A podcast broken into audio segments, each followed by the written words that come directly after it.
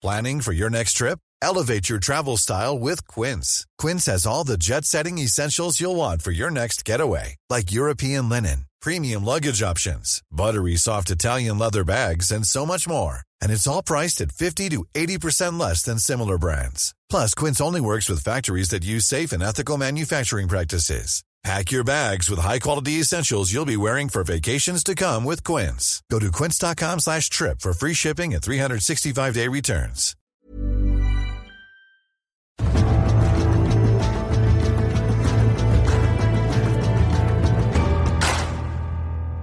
Herzlich willkommen, liebe Leute, zu einer neuen Ausgabe hier in unserem Extra Time Eurosport Podcast. Wir melden uns wieder mit einem frischen News-Überblick Viral, das Sportupdate in der Corona-Krise. Und wer sind wir? Ich bin Tobi Lusiak. Mein Kollege David Makur ist natürlich mit dabei. David, grüß dich. Hallo.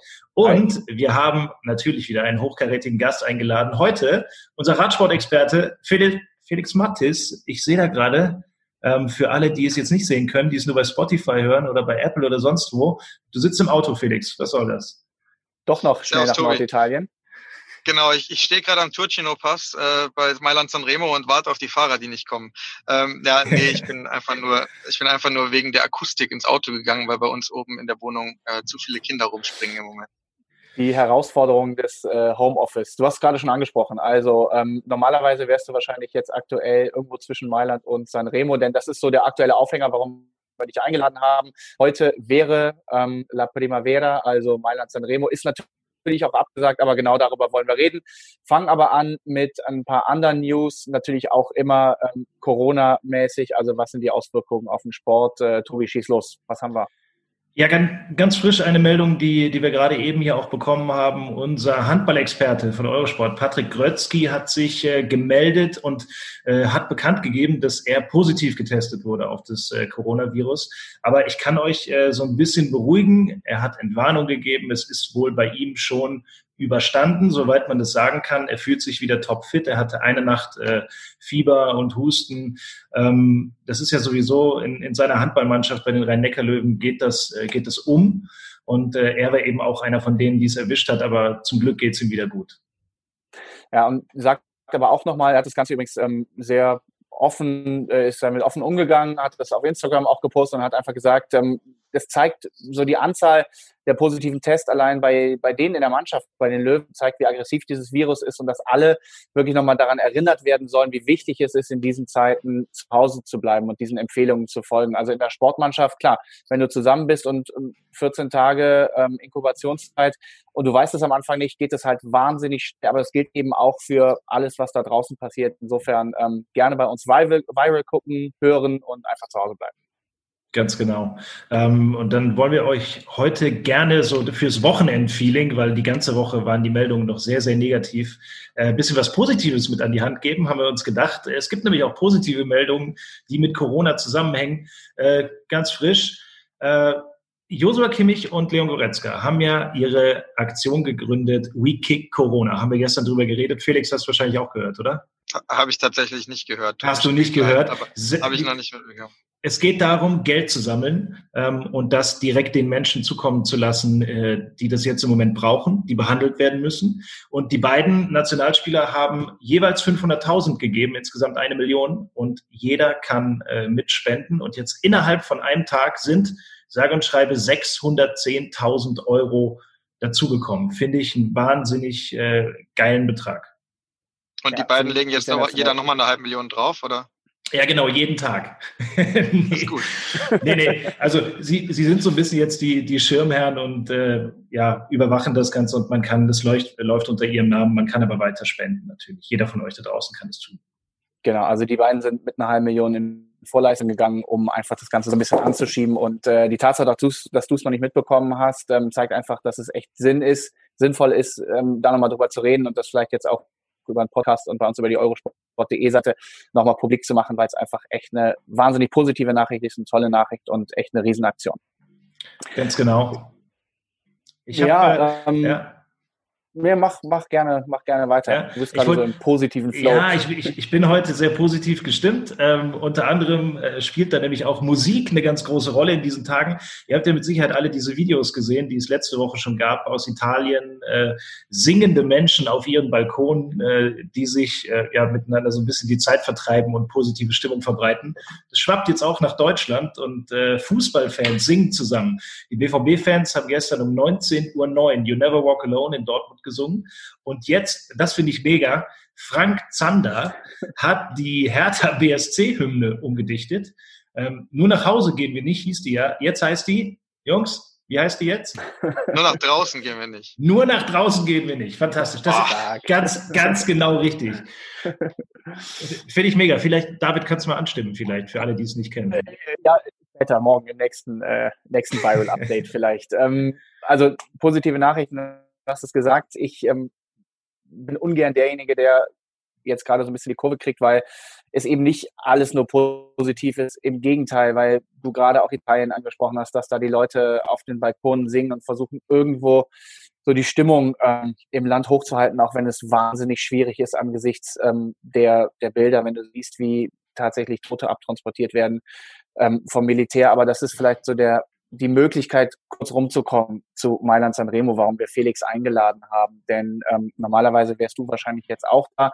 Aber wir müssen einfach drüber reden, dass es abgesagt worden ist. Und ich finde es ja kurios oder naja, sagen wir mal doppelt bitter vielleicht, dass es eben ein, ein, ein Tagesklassiker, der so den Auftakt in die Klassikersaison markiert ist, der halt in Norditalien stattfindet, eine Region, die die, die unglaublich gebeutelt ist und die jetzt vielleicht eben auch noch so diesen Hoffnungsschimmer dieses Radrennens verliert. Felix, du als Experte kannst du uns mal einordnen, kannst du uns mal erklären, was dieses Radrennen für die Region oder für dieses Land grundsätzlich bedeutet, jetzt auch mal unabhängig von Corona.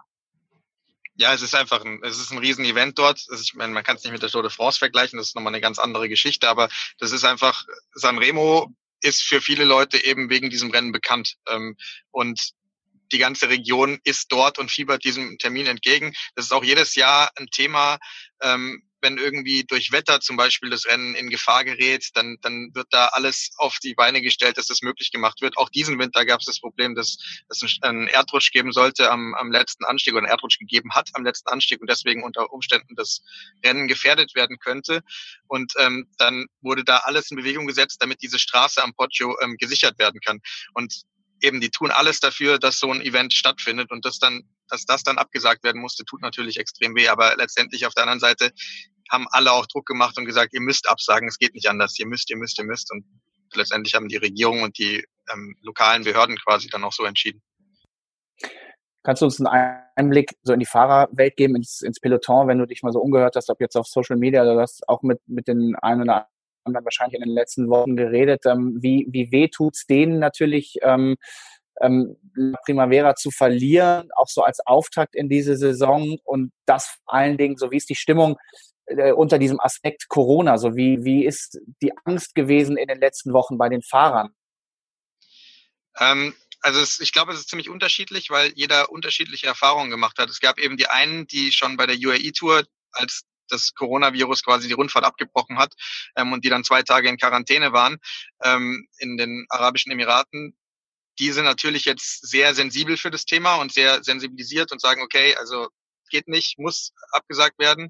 Ähm, dann die, die jetzt Paris-Nizza gefahren sind, das letzte Sportevent, was eigentlich noch stattgefunden hat, als alles andere schon abgesagt hat, die hatten auch in der Woche schon ein sehr schlechtes Gefühl und haben gesagt, ja eigentlich, also was wir hier machen, das geht nicht, wir können nicht mehr fahren. Die mussten halt, so ungefähr. Ähm, ich glaube eigentlich, es ist im Moment weniger das Gefühl, dass den Leuten es weh tut, Mailand Sanremo nicht fahren zu können, sondern eher, dass sie sagen, ja, also anders geht halt nicht. Also das, wir müssen jetzt alle daheim bleiben und ähm, dass jetzt Sanremo abgesagt ist oder verschoben ist oder was auch immer, ist halt so, spielt keine Rolle.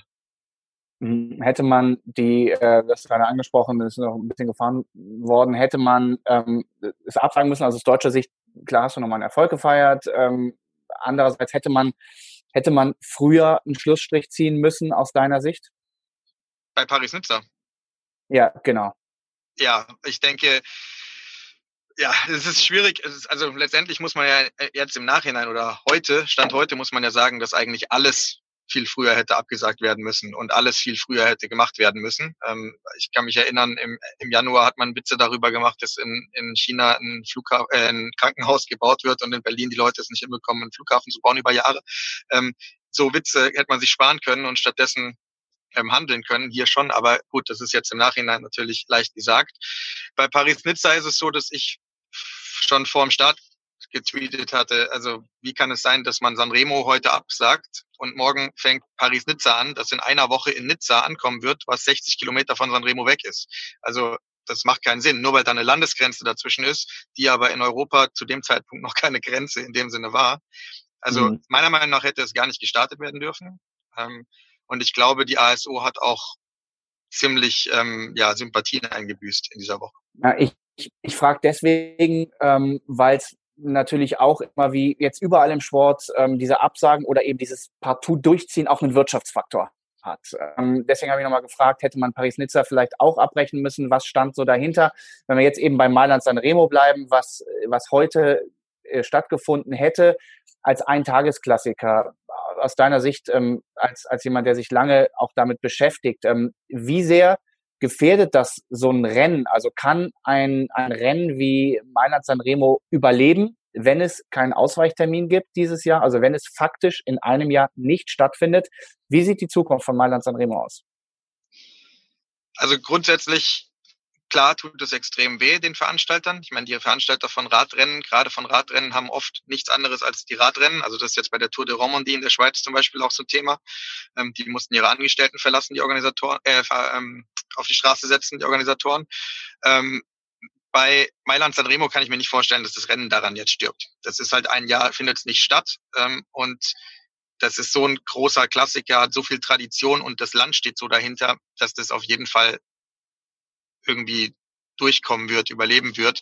Ähm, selbst wenn der Giro d'Italia im Mai, den derselbe Veranstalter RCS veranstaltet, abgesagt wird, kostet es die natürlich viel Geld, aber das wird nicht dafür sorgen, dass jetzt der Virus quasi oder das Virus ähm, jetzt da diese Rennen beendet für immer. Das kann, kann, kann ich mir nicht vorstellen.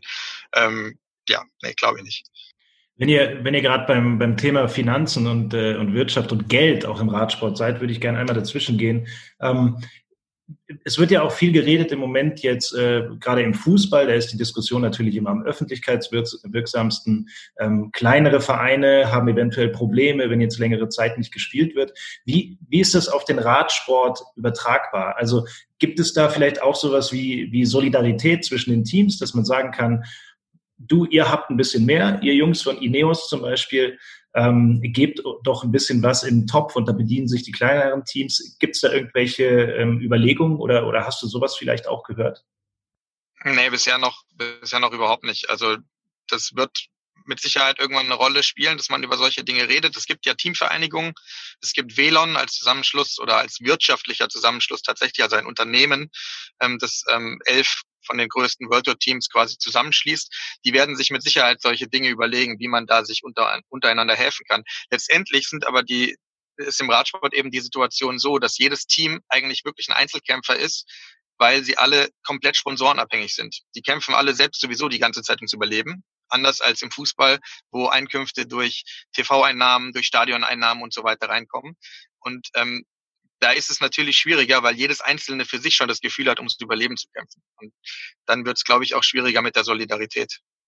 Umso wichtiger ist es natürlich auch, dass ja, so viel große aufmerksamkeitswirkende äh, Rennen stattfinden in, in diesem Jahr, eben, dass die Sponsoren dabei bleiben, dass sie wissen, sie haben auch vielleicht dann eben im Spätsommer, im Herbst noch eine Plattform und bleiben eben bei den Teams. Ähm, für wie realistisch hältst du es, dass ähm, Mailand Sanremo als Beispiel eines der Frühjahrsklassiker dann hinten rangehangen wird. Ist es überhaupt möglich?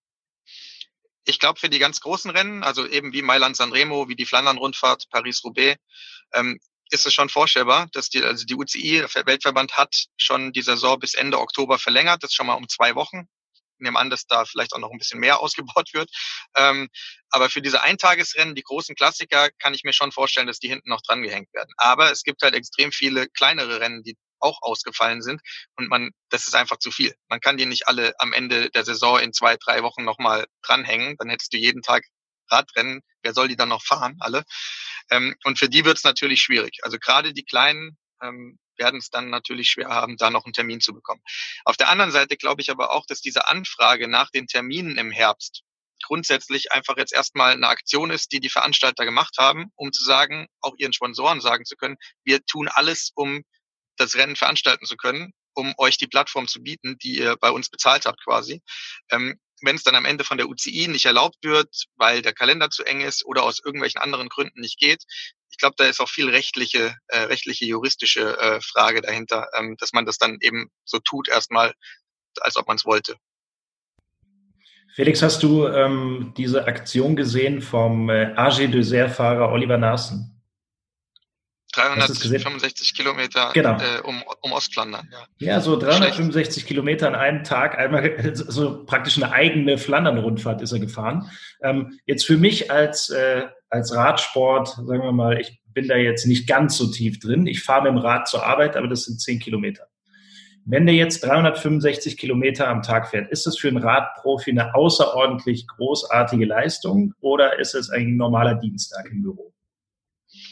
Naja, es ist kein normaler Dienstag im Büro, aber es ist auch keine extrem pervers, also es ist schon eine pervers krasse Leistung, auf jeden Fall. Es ist schon viel, aber ähm, ist jetzt nicht unvorstellbar, dass das stimmt. Also klar, man könnte auch sagen, der hat sich zwischendurch ins Auto gesetzt und die Strava-Aufnahme ist, ist weiter mitgelaufen. Aber also der kann es schon gefahren sein. An, ähm, am, am Mittwoch war es, glaube ich. Ja. Ähm, das, das geht schon, klar. Wenn du früh morgens losfährst, der Tag ist ja jetzt auch nicht mehr ganz so kurz im, im März. Also, das stimmt. Er, ist, er, er, hat gesagt, er ist um 5.30 Uhr losgefahren und er hat dreimal angehalten für Donuts. Also von daher, vielleicht kommt es hin. Abends gut Nudeln gegessen vorher, ein bisschen, ja. Ich, geht, ich geht glaube, ich glaube, äh, worauf Tobi auch hinaus will mit der Frage, mit der Anspielung ist so ein bisschen, ähm, auf ja, den veränderten Rhythmus jetzt so eines, so eines Radprofis. Ich möchte mal so ein bisschen auf den Vergleich ähm, gehen. Also Fußball pausiert gerade wieder klar. Auch die, wenn die jetzt in vier Wochen äh, gesagt bekommen, so, ihr müsst jetzt von 0 auf 100 eine Saison spielen, auch die verlieren natürlich Physis, ist völlig klar. Aber ein Radprofi bereitet sich ja völlig anders vor auf verschiedene Saisonhöhepunkte. Also verschiedene Fahrer haben verschiedene Optionen übers Jahr verteilt. Und für manche ist so die Frühjahrsklassiker-Saison eigentlich der Höhepunkt der Saison. Ähm, wie schwierig ist es jetzt für die Jungs, die sich eigentlich auf diese paar Wochen jetzt im Frühling vorbereitet haben, dann irgendwie an einem anderen Moment wieder, wieder hochzufahren, wieder auf 100 Prozent zu kommen? Versuch mal so ein bisschen zu erklären, was so ein Radprofi gerade macht oder wie der bei sich jetzt denkt, wie stelle ich meinen Kalender um? Ja, das ist ganz, ganz schwierig. Also vor allem ist es schwierig, weil sie halt noch überhaupt nicht wissen, wann es wieder weitergeht. Ähm, also wie man jetzt sein Training neu aufsetzt, neu periodisiert, ähm, weiß eigentlich keiner. Es gibt unterschiedlichste Ansätze. Manche sagen, ja, es macht eigentlich gar keinen Sinn, jetzt großartig zu trainieren. Ich mache jetzt wieder eine Saisonpause und baue dann, wenn ich weiß, wann es weitergeht und ich noch zwei Monate Vorlauf habe, baue ich wieder neu auf. Ähm, andere sagen, ich versuche jetzt ein, ein, gewisses Level zu halten und fahren eben diese sogenannten Grundlageneinheiten, also lange, aber nicht zu intensiv, ähm, nicht zu schnell, nicht zu hart. Ähm, das ist so das, was, glaube ich, die meisten jetzt machen, dass sie einfach versuchen, ein Grundlagenausdauerlevel zu halten. Und wenn sie dann wissen, wann wieder die Saison anfängt, wann wieder Rennen gefahren werden, ähm, um dann, äh, dann wieder Intensitäten ins Training reinzubekommen. Aber die Schwierigkeit ist einfach, dass sie nicht wissen, wann das sein wird. Und im Extremfall, wenn die Saison sich jetzt bis November verlängert, dann wird es natürlich auch ähm, auch extrem schwer, äh, dann diese, diese ganze, die ganze Dauer so ähm, aufrecht zu behalten. Also dass du jetzt von eigentlich im Februar schon in Form warst und dann jetzt das versuchst zu halten, zu halten, zu halten und dann am Ende bis November fahren musst. Das wird dann natürlich richtig schwer. Also da muss man jetzt, deswegen wäre es auch gut, wenn manche Entscheidungen wie eine Tour de France Absage, falls sie kommt, oder auch die Olympischen Spiele, wenn das mal bald käme, damit die Leute Sicherheit haben. Dazu kommt noch, ähm, dass viele tatsächlich auch in, in, in Nordspanien wohnen, ähm, unten Südfrankreich und so, ne? also wirklich Hochrisikogebiete, Italien sowieso, das sind so die klassischen, ähm, ja, wo auch Fahrer aus Übersee wohnen. Also da wird es auch nicht einfacher, dann ganz normalen Trainingspensum zu machen. Aber du hast es gesagt, also es ist wahnsinnig, dürfen gar nicht, eben, dürfen gar nicht. Ne? Also ähm, hängt wahnsinnig viel dran, es ist unglaublich äh, schwierig. Erstmal vielen Dank für deine Einschätzung rund um die abgesagte La Primavera. Echt äh, unglaublich schade. Ich weiß gar nicht, jetzt haben wir aktuell, wir zeichnen auf um 15.32 Wo stündest du jetzt gerade oder wo wären sie jetzt gerade? ich schätze mal, dass ich jetzt gerade in San Remo einlaufen würde, ähm, mir noch irgendwo was zu essen holen würde an einer, einer Pizzeria oder so und dann Richtung Ziellinie, weil so in knapp zwei Stunden wäre dann Zielankunft. Also sie wären jetzt auf jeden Fall schon am Meer unten und würden langsam beschleunigen in Richtung San Remo. Man kann das Rennen ja auch trotzdem verfolgen. Ähm, es wird ja virtuell ausgetragen. Das finde ich, äh, finde ich super. Ähm, da können dann auch Fans mitmachen, wenn ich das richtig verstanden habe. Du kannst dich ja anmelden, brauchst gewisse Voraussetzungen, Software technisch zu Hause und dann kannst du die letzten 57 Kilometer fahren. Von daher wundere ich mich, dass du, David, überhaupt hier noch sitzt. Ja, du solltest eigentlich auf dem Rad sein. Du fährst 10 Kilometer zur Arbeit. Äh, das sind 10 Kilometer mehr, als ich äh, pro Tag abspule. Also die Zeiten sind äh, lange vorbei. Ich weiß, dass Felix noch aktiv ist. Also ähm, ja, aber seit, ja, seit der Geburt du bist ja Journalist, auch nicht mehr. Also du müsstest natürlich mehr. okay. Also falls ihr ganz, äh, falls ihr ganz groß, äh, ja, den Radsport vermisst. Ich habe gerade eben nochmal auf eurosport.de geguckt und die Jungs haben was Schönes für euch zusammengestellt. Mailand San Remo, die Finishes der letzten fünf Jahre, unter anderem auch äh, mit dem Sieg von John Degenkolb 2016. Das könnt ihr euch da alles nochmal angucken. Ähm, Eurosport.de auf der Radsportseite in der Radsportsektion.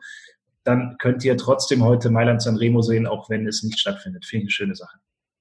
Und weil Felix gerade gesagt hat, ähm, seit er selbst Papa ist, äh, kommt er nicht mehr dazu, die Kilometer abzuspulen. Vielleicht haben wir was anderes für dich. Vielleicht haben wir eine Alternative. Ähm, Alba Berlin hat ein richtig cooles äh, Programm auf YouTube gestartet. Ähm, Tobi, du weißt mehr. Ja, also der, der Basketball-Bundesligist äh, denkt sich halt, okay, wir haben ziemlich viele Trainer beschäftigt für die erste Mannschaft, aber auch für die, für die Jugendmannschaften. Äh, die sollen ja auch was machen. Also äh, bieten wir Sportstunden an für Kinder. Und äh, die gibt's also jetzt dreimal täglich ab dem 24. März auf YouTube. Und da kann man dann von zu Hause hier schön mitmachen. Ne? Da gibt's dann Aufwärmübungen. Ich habe da gerade mal reingeguckt. Ah ja, das sieht alles sehr, sehr. Genau.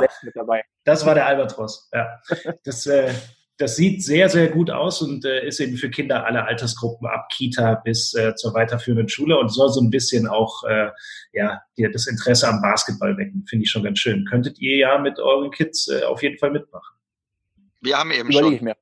Du hast sogar schon. Wir haben tatsächlich Stark, eben, also ich war am Arbeiten, aber meine Freundin hat mit den mit den Kids schon Alba angemacht. Ähm, es ist überhaupt schön, das muss man auch sehen, das Positive jetzt in dieser Zeit, wie viele kreativ werden und solche, solche Dinge auf einmal auf die Beine stellen. Also es ist irgendwie toll. Also ich habe ein anderer Kollege von mir, der viel, mit dem ich viel zusammenarbeite, was Videos angeht, der macht mit äh, Lehrern von der Schule in seinem Ort jetzt ähm, Videos, wie die Lehrer Bücher vorlesen. Auch klasse. Also es gibt einfach sehr viele schöne Ideen jetzt um mal ein bisschen was Positives zu sehen an dem ganzen Thema. Ja, haben wir einen schönen positiven Abschluss eines, ähm, ja, eigentlich vor allen Dingen aus Radsportsicht traurigen Tages, weil eben Mailand Remo nicht, nicht stattfindet, was aber natürlich völlig verständlich ist. Also macht äh, alles so ein bisschen Hoffnung. Danke dir, Felix. Vielen Dank Danke. dir, Felix. Ciao, ciao. Und äh, bleib noch kurz da. Ich äh, mache noch ganz kurz hier eben äh, den Service-Part für unsere, für unsere Hörer. Ähm, ihr könnt natürlich die gewonnene Zeit jetzt durch die Absagen der verschiedenen Sportevents dazu nutzen, unseren Podcast zu hören. Wir haben eine ganze Menge Folgen. Wir haben zum Beispiel vorgestern auch mit Sven Hannawald gesprochen. Ähm, es wird auch jeden Tag jetzt eine Folge geben. Ähm, seid gespannt, wen wir da an, an Gästen aus unseren verschiedenen Sportarten am Start haben. Ansonsten eurosport.de gucken für alle weiteren News. Äh, Twitter könnt ihr mit uns diskutieren, Hashtag Eurosport Podcast oder bei Instagram, da ist unser Account eurosport.de. Ansonsten diesen Podcast abonnieren, bewerten, wie auch immer, verteilen, wo ihr das gerne tut. Ähm, das war's dann jetzt an der Stelle. Wir melden uns dann morgen wieder. Bis dahin, bleibt zu Hause, hört Podcast und äh, ja, macht das Beste draus, machen wir auch. Bis dann. Danke euch, tschüss. Tschö.